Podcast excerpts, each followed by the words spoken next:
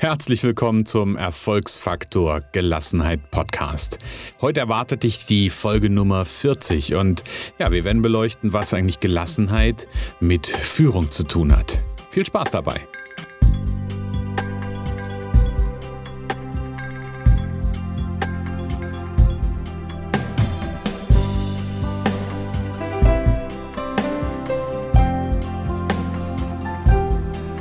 Was hat Gelassenheit eigentlich mit Führung zu tun?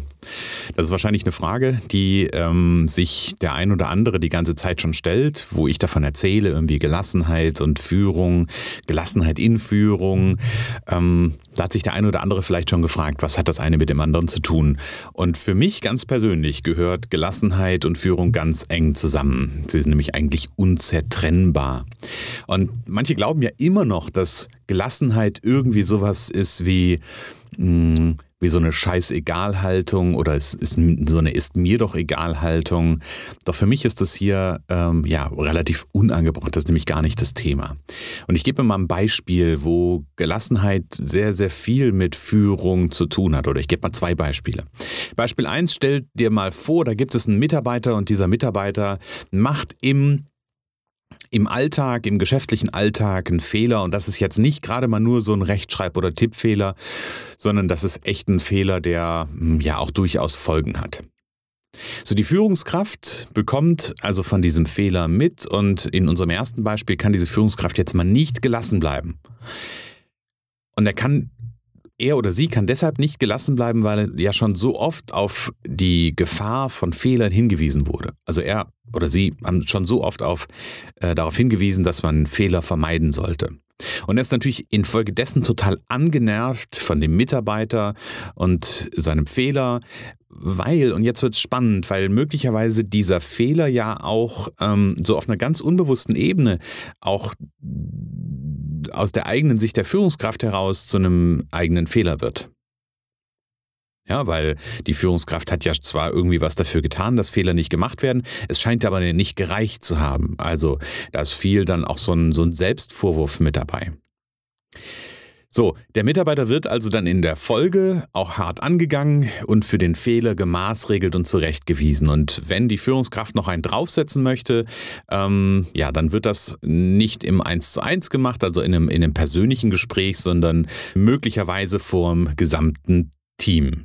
Also vor der gesamten Mannschaft wird möglicherweise der Fehler angesprochen und dieser Mitarbeiter auch schön vor der gesamten Mannschaft äh, gemaßregelt und zurechtgewiesen.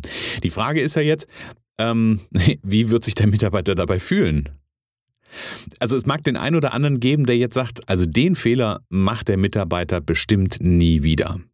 Das kann durchaus sein, doch die Realität sieht in den meisten Fällen etwas anders aus. Denn der Mitarbeiter, ja, möglicherweise wird diesen einen Fehler nicht mehr machen. Da sind wir vollkommen, das kann ich so gelten lassen.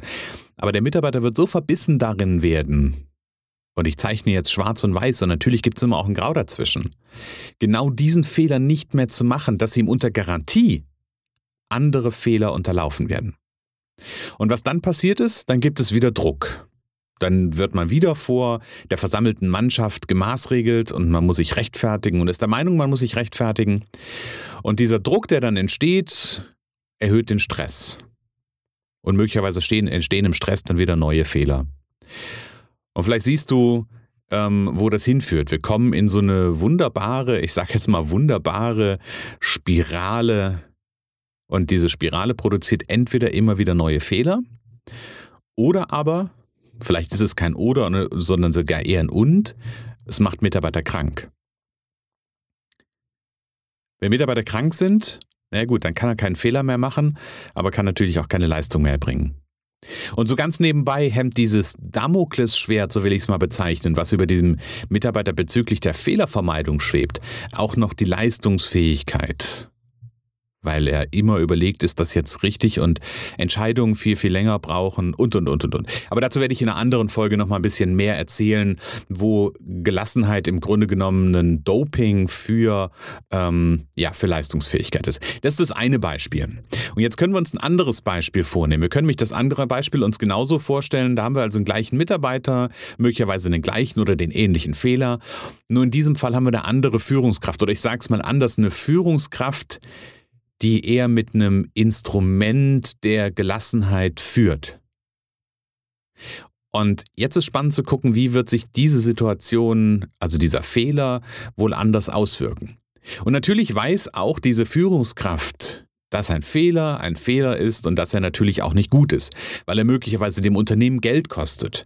Also wenn man sich den großen Bogen nimmt oder den kleineren Bogen nimmt, weil die Führungskraft sich auch wieder verantworten muss vor ihren Vorgesetzten und dann natürlich auch möglicherweise Kritik bekommt. Doch diese Führungskraft, die mit dem Instrument der Gelassenheit führt, wird nicht auf den Mitarbeiter in dieser vorhin beschriebenen Form einprügeln. Er wird den Mitarbeiter nicht vor die versammelte Mannschaft stellen und ähm, zurechtweisen. Denn diese Führungskraft weiß, dass der Mitarbeiter mit dem Verhalten, was er an den Tag gelegt hat, in dem Moment sein Bestmöglichstes getan hat. Und im Optimalfall wird er den Mitarbeiter im ersten Schritt an die Seite nehmen und die Situation und den entstandenen Fehlern in einem Eins zu eins besprechen. Und im zweiten Schritt dann gemeinsam eine Lösung suchen, wie dieses oder ein solches Problem in Zukunft vermieden werden kann. Allerdings, und das ist wichtig, auf einer sehr sachlichen, auf einer sehr emotions-, also nicht emotionsgeladenen Ebene. Und jetzt, nachdem mit dem Mitarbeiter der Fehler besprochen wurde, kann eine Lernerfahrung für das gesamte Team daraus gemacht werden, indem im nächsten Meeting das ganze Thema vielleicht nochmal kurz in zwei, drei, vier Minuten besprochen wird. Das ist die, der Beispiel 2, dass die Alternative zum, ja, zum Nichtgelassenen reagieren. Und ich hoffe, dass beide Beispiele so einen klaren Unterschied aufzeigen, was ähm, aus einer gelassenen Haltung heraus entstehen kann, beziehungsweise aus einer nicht gelassenen Haltung entsteht. Das größte Problem, wenn Führungskräfte nicht gelassen mit solchen Herausforderungen oder anderen stressigen Situationen umgehen können, sind gar nicht in erster Linie sie selber. Jetzt können wir natürlich gucken, und können sagen, ah, die arme Führungskraft ist so gestresst. Wenn es nur um die Führungskraft ginge, könnte man sagen, naja, ist halt so. Das Problem sind die Auswirkungen auf die anderen Mitarbeiter.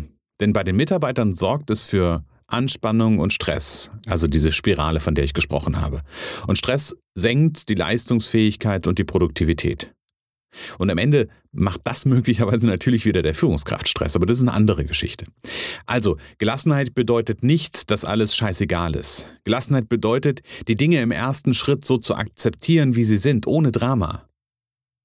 Denn wir wissen, das, was da passiert ist, war für den Mitarbeiter, die Mitarbeiterin die beste Option in diesem Moment. Ja, konnte, konnte an der Stelle nicht anders, weil wenn er besser gekonnt hätte, hätte er es besser gemacht und dann ganz ohne dieses Drama und ohne diesen Stress gemeinsam Lösungen finden.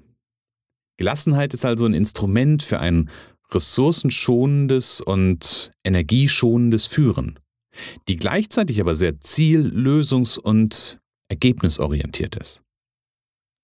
Genau, also Gelassenheit ist für mich ein Führungsinstrument und hat deshalb ganz, ganz viel mit ja, mit Führung zu tun. Gelassenheit und Führung gehören für mich ganz, ganz eng zusammen.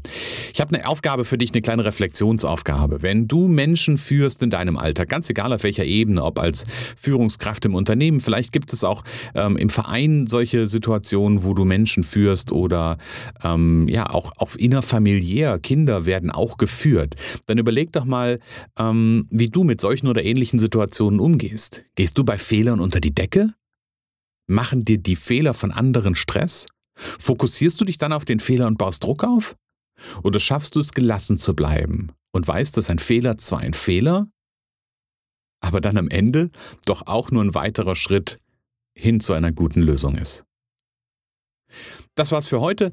Ich wünsche dir viel Spaß beim Reflektieren. Ich freue mich auf die nächste Folge und sage für den Moment alles Liebe und alles Gute. Bis dann. Ciao.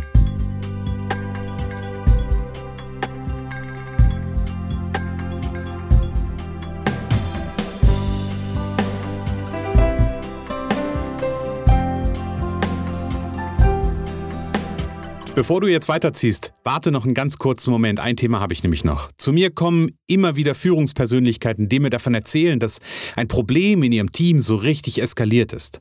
Und wenn ich ihnen dann aufzeige, wie der Weg alternativ hätte aussehen können, wenn sie ein paar Kleinigkeiten bedacht hätten, dann sagen sie oft, Christian, wäre ich doch mal früher zu dir gekommen. Und genau diese Möglichkeiten biete ich im Rahmen eines Mentorings.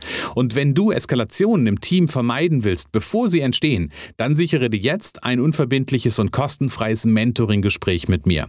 Schreib mir einfach eine Mail unter info at erfolgsfaktor-gelassenheit.de oder über facebook.com slash Gelassenheitsexperte. Ich freue mich auf deine Nachricht und sag bis dann.